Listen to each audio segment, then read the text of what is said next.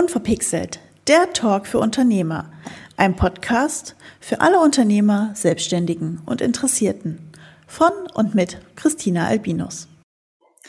Hallo ihr Lieben, da sind wir wieder mit einer neuen Folge von Unverpixelt. Und heute darf ich einen wunderbaren Gast bei mir vor dem Mikro begrüßen, ähm, der auch mal wieder etwas weiter weg sitzt, zumindest von mir aus, geografisch gesehen. Ähm, jetzt gerade sehen wir uns im Videochat gegenüber wie es oft so üblich in der heutigen Zeit ist. Ähm, und ich bin sehr froh, dass wir diesen Podcast aufnehmen, denn er hat ein super spannendes Thema mitgebracht, was noch ganz viel Aufklärungsbedarf auch bedürft. Ihr werdet gleich rausfinden, warum. Denn heute habe ich zu Gast den Tommy. Hallo. Und äh, der Tommy wohnt in Berlin und der Tommy, der ist Consultant für Blockchain-Technologie. Ja, genau, Blockchain-Technologie und dann auch noch einer ganz bestimmten Technologie, Technologie quasi innerhalb der Blockchain. Ja. Aber da kommen wir gleich noch genauer Alles drauf. Erstmal habe ich für dich auch die drei verrückten Fragen. Ja. Echtes Geld oder Kryptos? Oh, schwierige Frage. Äh, da könnte man jetzt schon ins Detail gehen und fragen, was ist denn echtes Geld? Aber also natürlich, weil ich so dermaßen drinstecke, auf jeden Fall Kryptos. Mhm. Nerd oder Geek?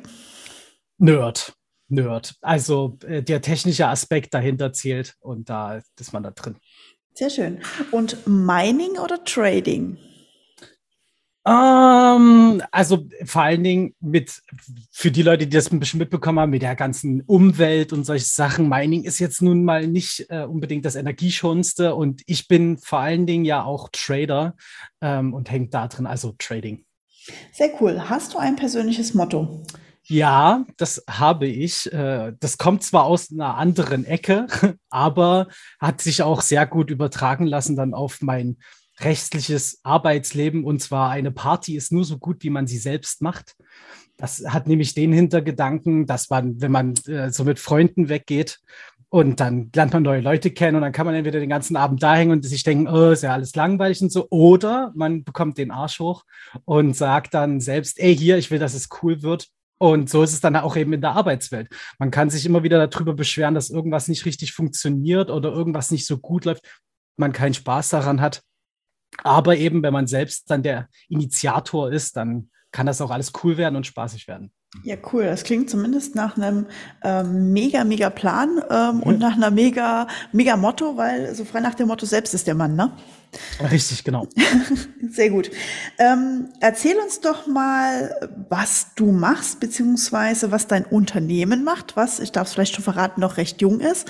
Ja. Ähm, kommen wir aber gleich noch genauer drauf. Ähm, und ja, was machst du? Was bietest du da heute draußen an als Unternehmer quasi?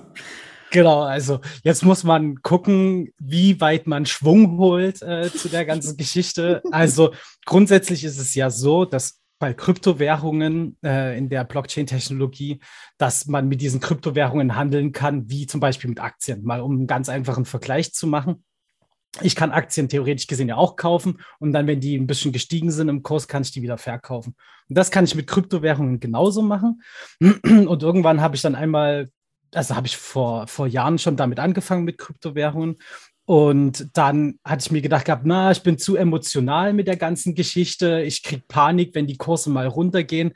Und da ich seit 16 Jahren jetzt äh, in der IT tätig bin, habe ich mir gedacht, ich brauche irgendeine Software, irgendwas Kaltes, Berechnendes, was das einschätzt, wann das passiert. Und da gibt es halt eben automatisierte Trading-Möglichkeiten. Das sind solche, also Algorithmen, und diese Algorithmen kann man halt konfigurieren, einrichten und dann selbst dafür benutzen. Und da braucht man ein bisschen technisches Know-how, ein bisschen in Anführungsstrichen. Und vor allen Dingen auch Zeit. Und das haben die meisten Leute nicht. Und ich habe dann irgendwann aus, also das für mich funktioniert hat, für mich entschieden, das will ich auch für andere Leute anbieten und habe daraus dann ein Geschäftsmodell gemacht, ja. Ja, sehr cool. Ähm, ich bin gespannt, was daraus wird in Zukunft. Das heißt, ähm, du bietest dieses automatisierte Traden von Kryptowährungen ja. für jedermann an, quasi. Genau, richtig. Also das, das funktioniert auch nicht so, dass man irgendwie sein, mir mein, sein Geld gibt, so. Und ich fange an dann damit zu traden, sondern jeder hat seinen eigenen Account ähm, auf solchen Handelsbörsen. Und dann wird diese Software hinten dran gehangen und die arbeitet dann äh, automatisch für, den, für die jeweilige Person. Und ich gucke halt, dass das ordentlich eingerichtet ist, dass es auch funktioniert und dass bei Problemfällen halt jemand da ist, der sich sofort drum kümmert. Und ich habe das alles gemonitort und schau. Genau, also eher so eine Art IT-Support für Genau. Trading. Genau, richtig. Genau. Das ist auch ein ganz, ganz wichtiger, ganz wichtiger Knackpunkt. Ich handle da nicht manuell. Das entscheiden alles Algorithmen und äh, Statistiken und Signale, wie da was äh, funktioniert. Ich greife da nicht manuell ein, äh, sondern das passiert alles automatisiert. Das ist vor allen Dingen eben, naja, den deutschen Behörden sehr, sehr wichtig, dass das auch so gemacht wird und ich nicht selbst als Trader agiere. Mhm, okay, klingt äh, sehr spannend. Da hast du natürlich auch schon gleich etwas angedeutet, auf das wir gleich noch tiefer eingehen werden. Ja. Aber vorab meine Frage an dich, was war bisher denn so gesehen dein ungewöhnlichstes Projekt dazu oder im Allgemeinen? Also un ungewöhnlich vor allen Dingen in der Hinsicht, dass man äh, auf einmal mit Leuten reden muss, mit dem man vorher nie dran gedacht hätte, mit denen reden zu müssen. Also mit irgendwelchen Aufsichtsbehörden im ganz hohen Kreis. Das ist somit ähm, wirklich das Interessanteste auch dabei gewesen, weil man da auch gemerkt hat, dass eben diese, diese Behörden, klar, die haben ihre grundlegenden Kenntnisse zu Blockchain-Technologie ähm, oder Kryptowährungen, aber eben noch nicht so tiefgreifend, dass sie dann auch verstehen, was man macht. Und dann muss man erstmal jemandem wirklich genau erklären, wie diese Technik dahinter funktioniert. Und da sitzt man Wochen, Monate da dran. Und das erstmal zu lernen, wie kann ich das jemandem erklären, damit er dann einschätzen kann, ob das gut ist oder nicht, das ist dann immer der schwierige Aspekt. Und das war wirklich eine ganz schön große Herausforderung, auch äh, das ordentlich hinzubekommen. Aber der dann im Schluss endlich geklappt. Ja, cool. Ähm, das heißt, du bist da auch so ein bisschen pioniermäßig unterwegs ja. ähm, und redest da mit den großen Behörden. Ich gehe mal von so Instanzen wie irgendwie eine BaFin oder sowas genau, aus. Genau, ja. also die, die Bundesfinanzaufsicht und die Deutsche Bundesbank. Also das war der witzigste Fakt eigentlich, wo, wo, wir beim Thema ungewöhnlich sind, weil ich hatte mich erst über einen Anwalt an der BaFin, also bei der BaFin gemeldet und die BaFin hat dann nach ein paar Mal hin und her dann gesagt, pff, wir können das gar nicht einschätzen. Wir geben das an die Deutsche Bundesbank ab. und, dann, und dann musste ich es nochmal erklären, nochmal Unmengen Schreiben aufgesetzt und so für die Deutsche Bundesbank, damit die erstmal also irgendwie einschätzen können. Und am Ende kam dann heraus, dass sie gesagt haben, okay, wir vermuten, wir haben es verstanden. Mach erst mal los, gründe deine Firma, ähm, ist in Ordnung, aber so richtig hundertprozentig haben wir es auch noch nicht verstanden. Wir kümmern uns später nochmal darum, wenn du dann die GmbH hast und so. Mhm. Okay, kann ich aber sehr gut nachvollziehen. Ja. Ähm, auch ich beschäftige mich äh, jetzt immer mehr mit dem Thema Blockchain-Technologie, auch weil diese Themen NFTs und Kryptos etc. etc. Web 3.0 wahrscheinlich auch. Ja. Genau, Web 3.0, diese ganzen Buzzwords ja auch auftauchen. Da kommt man ja gar nicht umhin, sich damit zu beschäftigen. Und auch ich muss gestehen, äh, mir fällt es sehr schwer, das wirklich zu verstehen. Ich glaube, ich habe inzwischen Ansätze verstanden, aber ich behaupte noch nicht, dass ich es durchblickt habe. Also bis dahin dauert es noch ein bisschen. Ein paar Blogbeiträge, Postartikel oder vielleicht äh, unser Gespräch heute könnten dann auch weitere Erhellung für sorgen.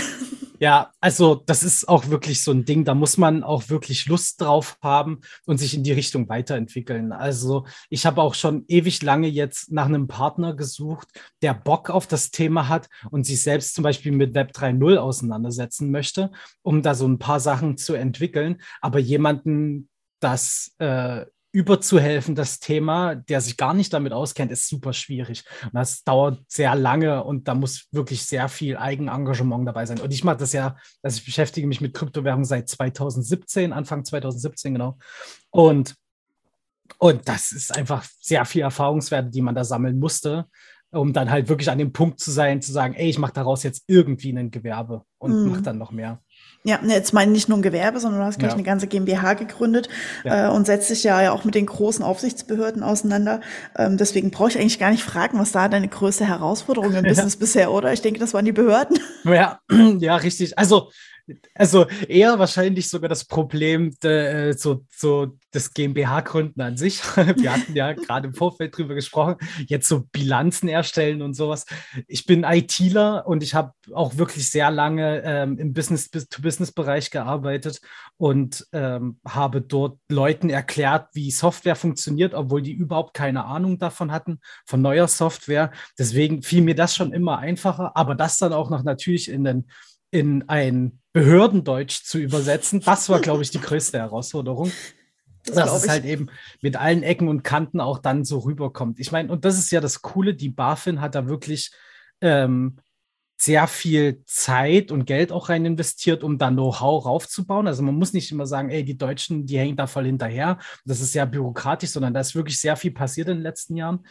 Aber eben immer noch in diesem ganzen Behördensprech. Und das ist halt wirklich dann eine mhm. Herausforderung. Mhm. Das heißt, ähm, auch anderen Startups, ähm, die in dieser Szene unterwegs sind, ich vermute, da gibt es ja noch mehr draußen, ja, ja. die werden wahrscheinlich an genau dem gleichen Punkt ja auftreffen. Ich würde jetzt nicht sagen scheitern, sondern an den ja. gleichen Punkt auftreffen.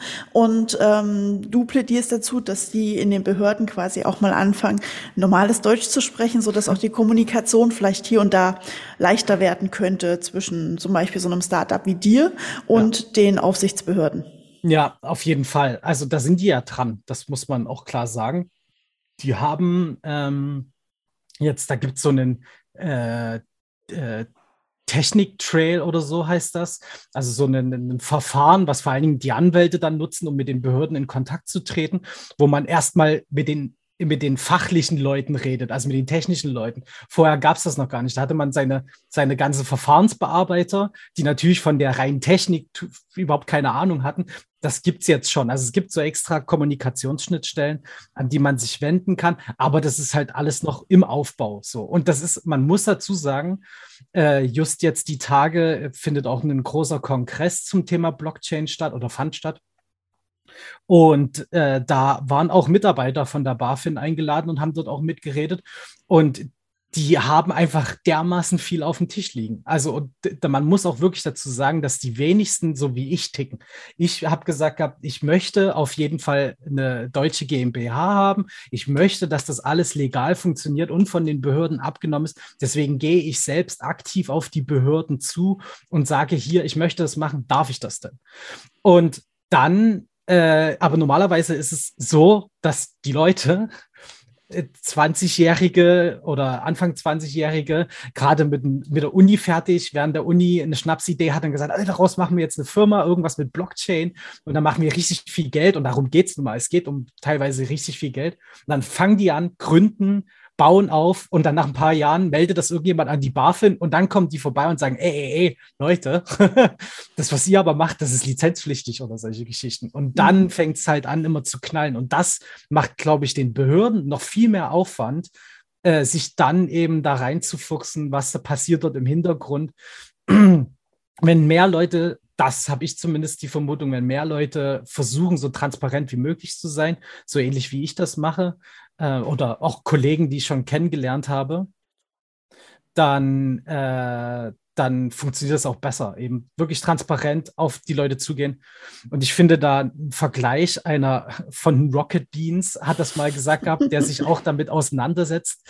Er hat gesagt gehabt, wir leben bei Blockchain und so in einer, also wir fahren in einem Zug wo wir selbst die Gleise legen, während wir mit dem Zug unterwegs sind. Also ich wollte gerade sagen, das ist ja das große Problem an, an, an diesen technischen Dingen. Das ist ja nicht nur in der, in der Blockchain-Technologie so, das ja. ist ja auch an anderen, anderen Stellen ähnlich, ähm, dass ja quasi die Behörden, sei es jetzt als, als Regularium in Gesetzesform oder wie auch immer, quasi ja gerade der Technologie hinterherrennen, weil ja. die gar nicht so schnell entscheiden können, was da gerade passiert und sich entwickelt. Ja. Und ähm, auch gar nicht so weit vordenken können, weil ganz ehrlich, du weißt ja auch nicht, was kommt denn jetzt übermorgen als nächstes, weil, wie, weil du ja am Ende ja auch nur wieder ein ausführendes Organ bist, was die Technologie ja. nutzt. Und dieser Begriff Web 3 zum Beispiel, der ist zwar schon so grob definiert, aber ich behaupte, in ein Jahr definieren wir ihn wieder ganz anders, als wir ihn heute definieren würden. Auf jeden Fall, auf jeden Fall. Und ich glaube,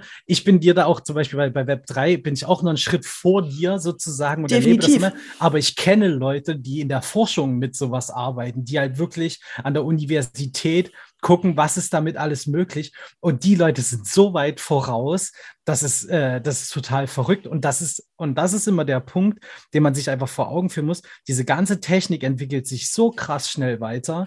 Und jeder, der jetzt sagt, ach, Kryptowährung und Blockchain, das ist halt alles Quatsch, der kann das, der, um ehrlich zu sein, der kann das noch nicht einschätzen, ich kann es selbst nicht einschätzen, obwohl ich den ganzen Tag nichts anderes mache, weil einfach morgen wieder was Neues kommen kann, eine Erfindung auf eine Idee, auf die noch keiner vorher gekommen ist. Aber das, das kennen wir eigentlich aus der Situation, wenn ich jetzt mal meinen Fachbereich gucke mit Social ja. Media.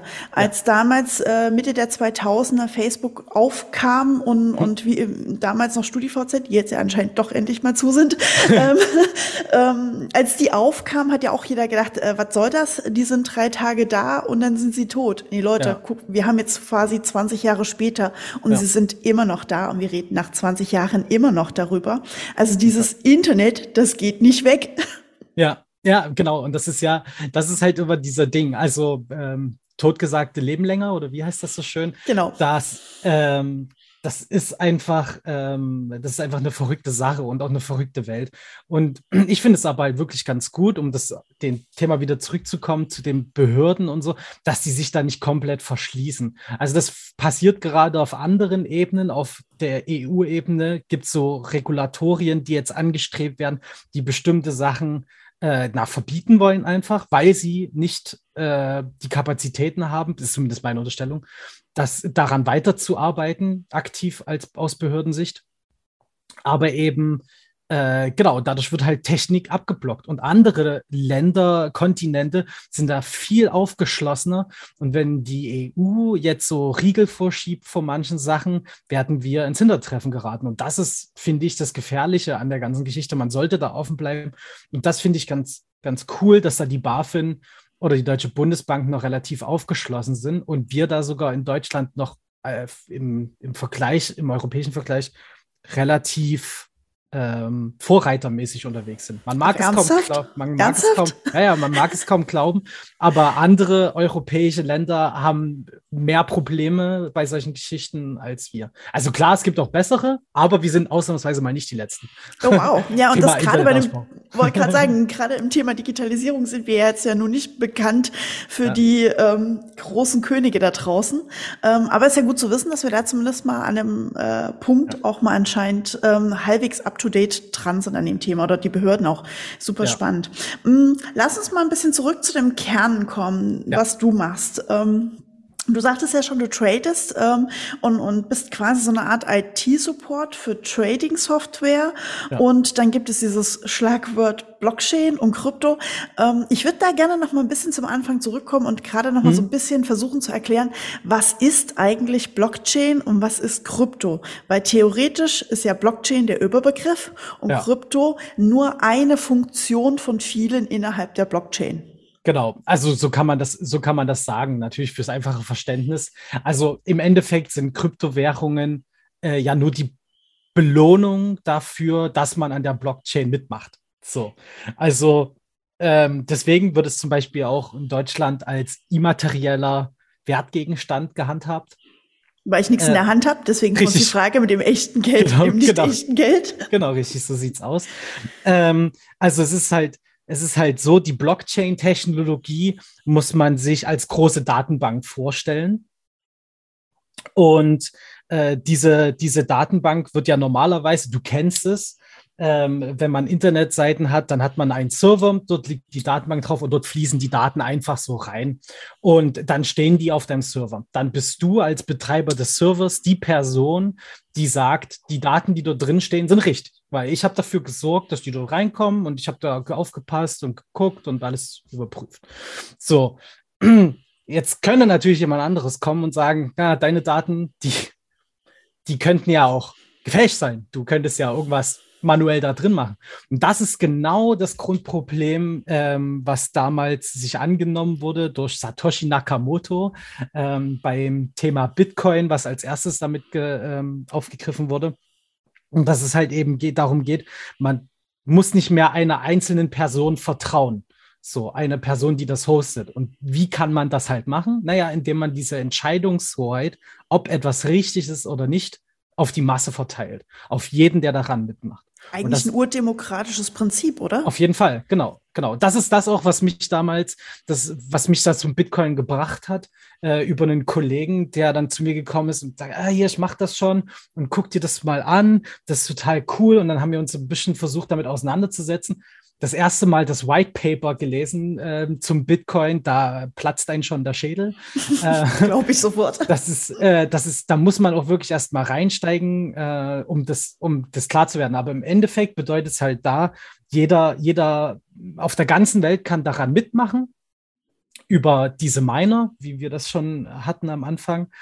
Und jeder hat ein Stimmrecht und alle Einträge, die, ähm, die gemacht werden, müssen sozusagen von 51 Prozent des Netzwerkes bestätigt werden.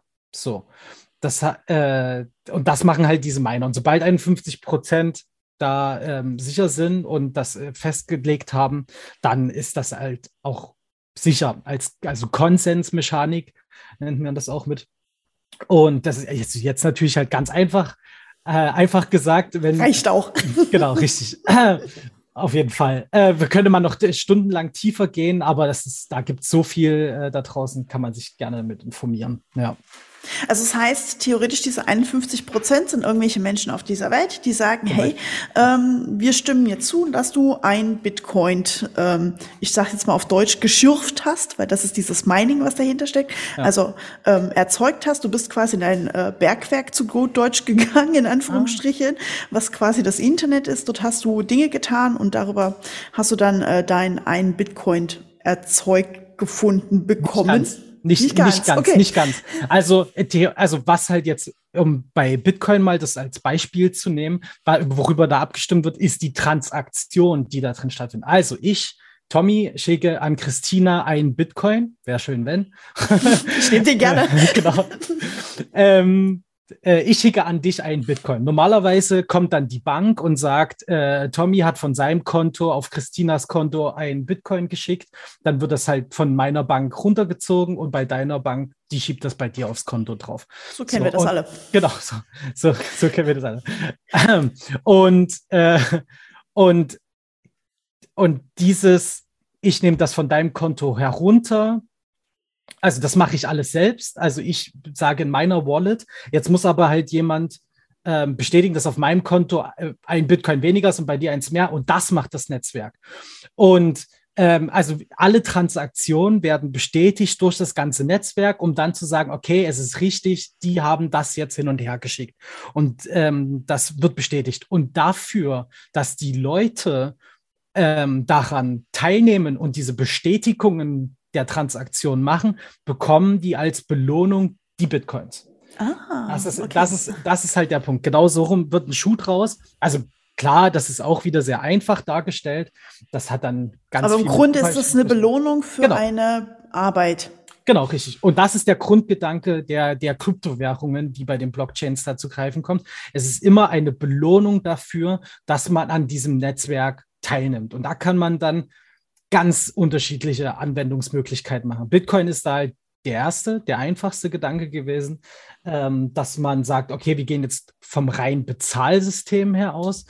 Aber es gibt ganz andere Sachen, wie zum Beispiel gibt es ähm, eine, eine Firma, die wollen ein dezentrales Netzwerk aufbauen, also so über Funkanlagen, wo man wie so einen Router, ich als Person kann mir so eine Art Router kaufen, kann den bei mir hinstellen und kann sagen, ich baue dafür eine Funkzelle auf und jeder andere kann diese Funkzelle benutzen.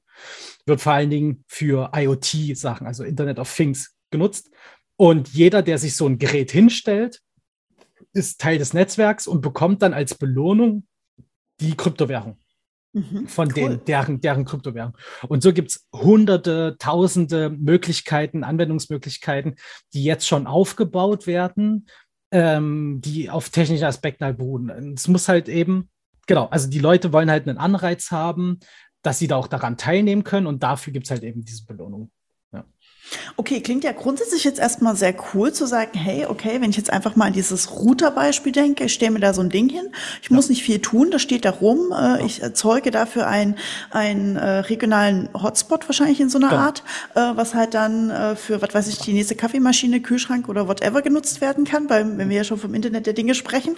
Äh, ähm, dann ist das ja für mich theoretisch jetzt kein großer Aufwand. Dafür kriege ich eine Belohnung von, äh, was weiß ich nicht, drei Bitcoins und freue mich der Tage dessen, dass ich im Besitz von drei Bitcoins und ich weiß gar nicht, wie viel hunderttausend Euro ich gefühlt heute habe. Ja. Ich weiß gar nicht, wo er aktuell steht. Also er springt ja gerne mal. Ja. Aber das ist ja schon eigentlich eine echt coole demokratische Geschichte. Ja. Ähm, hat ja auch coole Sachen, aber man hört ja immer sehr viel Negatives auch darüber. Ich komme jetzt mal mit dem ganz fiesen Plattenbegriff Darknet und ja. äh, Terrorismus und ja. Schwarzgeld etc. Also da kann ja noch tausend Sachen hinten dranhängen, weil ähm, dieses Thema ist ja quasi unbeaufsichtigt aktuell, mehr oder minder. Ich meine, ja, ja wir haben es gerade gehört, die Behörden sind dran an dem Thema, aber aktuell ist es ja noch unglaublich unbeaufsichtigt, zumindest im weiten Feld, weitestgehend.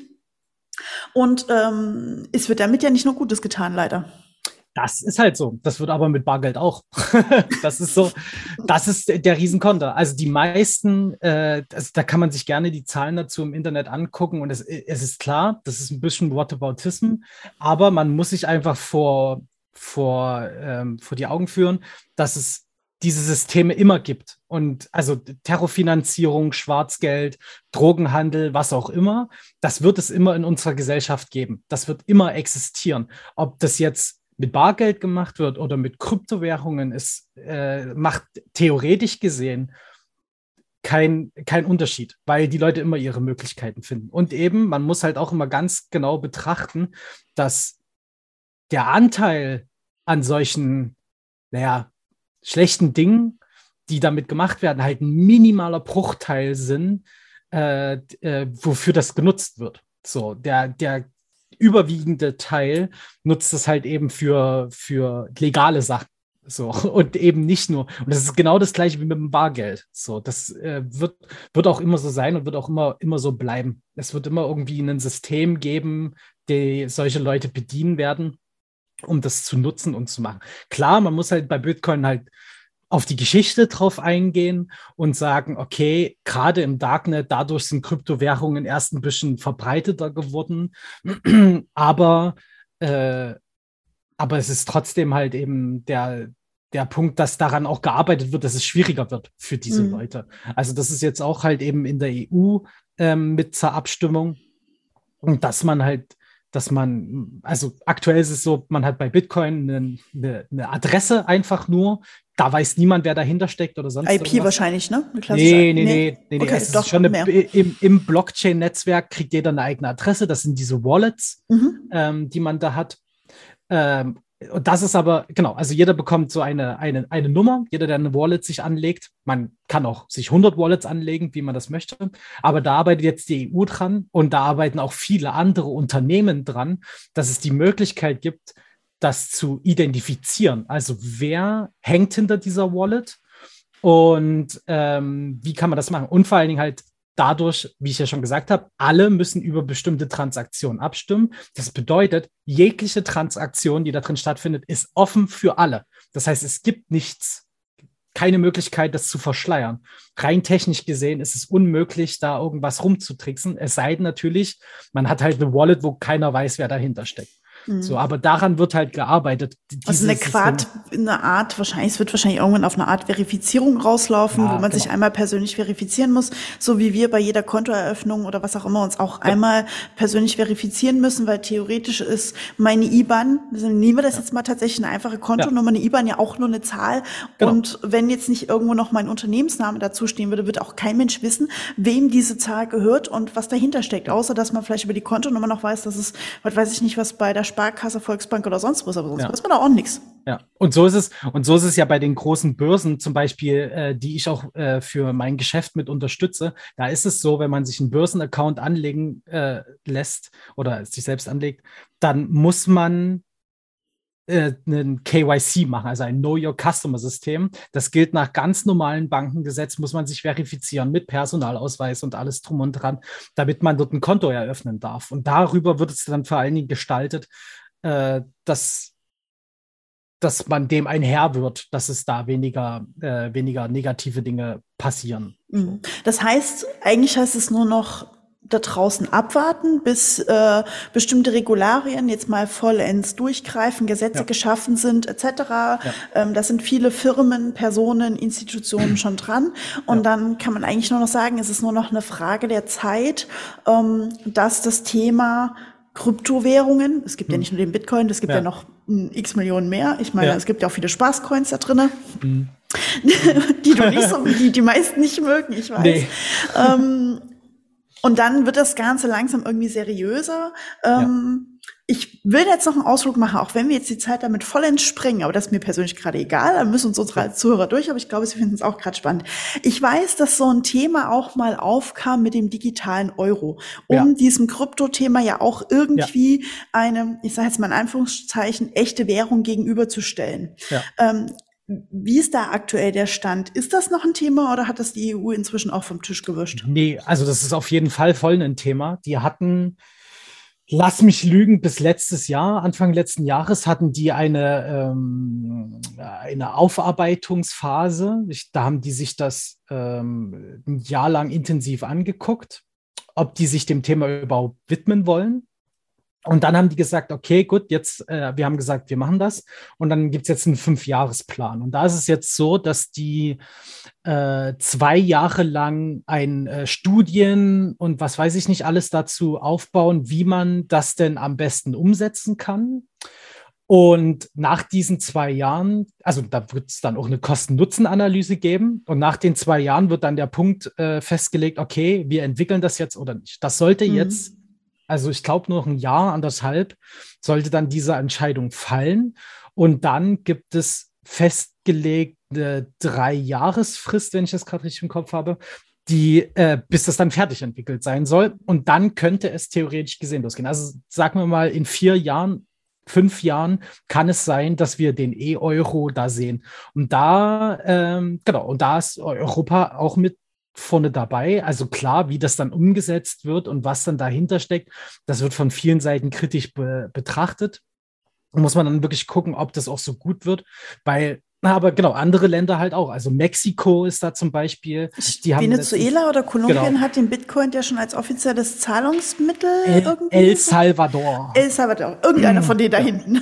genau, genau, Auf der anderen Seite vom Pazifik halt. Süd Südamerika sowieso. Südamer seitdem, also Südamerika ist halt, oh Gott, jetzt wird es gleich wirklich ausufern. Südamerika ist total abhängig vom amerikanischen Dollar, so, weil die alle Transaktionen auch im Ausland und so damit machen.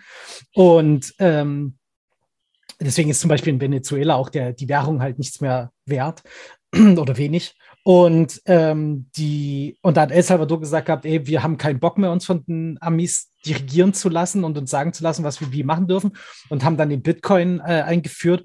Und äh, dann, das hat funktioniert, so halbwegs. Also äh, der Start war halt relativ rumpelig, weil er weil das halt nicht wirklich demokratisch entschieden wurde und sowas. Anderes Thema. Genau. Aber andere, andere südamerikanischen Länder haben dann halt eben auch gesagt, ey, dort funktioniert's und jetzt stürzen wir auch mit drauf. Paraguay, äh, genau, Mexiko hat man gesagt, Venezuela, äh, Unmengen südamerikanische Länder fangen jetzt an, halt Autonomie ähm, zu schaffen dadurch und sich von Amerika loszueisen, ähm, indem sie halt sagen, wir nehmen Kryptowährungen. Okay, das, das zeigt aber, dass, ähm, ich fasse das mal zusammen, sowohl diese südamerikanische Reaktion auf das Thema, ähm, als ja. auch die Reaktion der EU in Form zum Beispiel vielleicht eines irgendwann kommenden E-Euros, ja. ähm, dass das Thema einfach nicht an uns vorbeigeht und wir ja. wissen, dass in den nächsten fünf Jahren da richtig was passiert und ähm, wir uns theoretisch jetzt wirklich langsam anfangen sollten, an den Gedanken zu gewöhnen, gewöhnen mit der Aussage, sie sind da, sie gehen nicht weg, sie werden bleiben. Ja, also es gibt absolut auf jeden Fall diskutable Themen. Also das ist, da kann man auch stundenlang drüber reden, was irgendwie sinnvoll ist und was nicht. Ich sage da mal NFTs und solche Geschichten. Ähm, da, ja. Also äh, auch bei NFTs gibt es eine absolut, absolut gute Use Cases dafür, warum man das benutzen sollte und auch, und auch Sachen, die es auf jeden Fall geben wird, die sich weiterentwickeln werden. Ähm, äh, aber genau, aber jetzt halt eben von vornherein immer zu sagen, das ist alles totaler Quatsch und das wird auf jeden Fall nicht äh, benutzt werden, äh, das ist, das klingt böse, aber das sagen halt Leute, die keinen Bock haben, sich damit auseinanderzusetzen und noch nicht durchdrungen haben. Und das ist halt, das ist, das wird, das wird kommen. Davon bin ich sehr, sehr hundertprozentig überzeugt. Absolut. Ich also ich meine schon alleine, wenn man sich die Entwicklung in den letzten fünf Jahren anguckt, was ja. da passiert ist, das ist einfach Fall. schon der Wahnsinn. Ähm, ja. Das zeigt das. So, und bevor wir jetzt die Folge zeitlich vollends sprengen, ja. schließen wir jetzt hier unsere tolle Runde, weil ähm, ich glaube, äh, ihr hört es alle, Tommy kann da noch Stunden drüber reden und wir werden auch noch äh, wahrscheinlich tausend Themen links und rechts davon finden, über die man reden kann. Ähm, weil du hast gerade schon angedeutet, das NFT-Thema gehört da indirekt ja auch irgendwie alles dazu. Ja. Ähm, haben wir jetzt mal ganz beiseite gelassen, weil das ja. noch komplizierter und noch verrückter ist, finde ich persönlich gerade.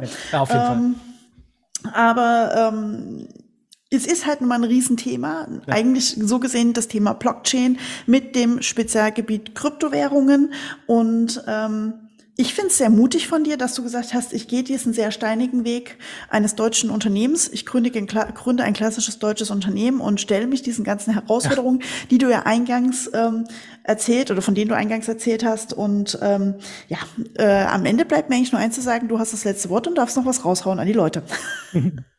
ja, also am besten zwei Sachen sogar. Also einmal ähm, ihr könnt gerne mal nach Financial Blogs suchen. So heißt nämlich ein Podcast, bei dem ich mitwirke, wo wir auch versuchen, sehr basic äh, die Sachen zu erklären. Und wir suchen uns da immer einzelne Themen raus und reden dann auch eine Folge darüber, reden über News und was ist da gerade so angesagt versuchen das äh, sehr einfach zu halten. Packen wir mit die, in die Shownotes, ganz einfach. Genau, packen wir in die Shownotes. Genau, und die andere Sache, weil du es gerade eben angesprochen hast, weil ich auch immer wieder von anderen aus der Szene belächelt wurde. Ah, was, das willst du in Deutschland machen? Da ist es doch so alles so kompliziert und so.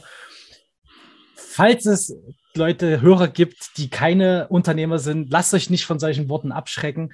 Versucht es durchzuziehen, versucht es zu machen. Ich bin sehr zufrieden mit der Entscheidung und äh, das sollten andere auch nutzen, wenn sie darauf Lust haben. Ja, sehr cool. Schönes, schönes Schlussstatement. Äh, Tommy, ich danke dir für dieses wirklich sehr informative, super interessante Gespräch. Ich danke. Ähm, wäre gerne noch tiefer gegangen, aber ich glaube, das holen wir irgendwann nochmal nach mit einem, mit einer zweiten Runde. Ja, gern, gern. Sehr schön. Dankeschön. Ich danke. Tschüss. Das war's auch schon wieder mit dieser Folge von Unverpixelt. Alle Infos zu dieser Folge und zu dem Gast findest du wie immer in den Shownotes oder unter unverpixelt-podcast.de. Und egal auf welchem Kanal du gerade zuhörst, lass mir doch gerne eine Bewertung da. Darüber würde ich mich riesig freuen. Und wie immer bleibt mir nur eins zu sagen. Bleibt mir gewogen und bis bald, eure Christina.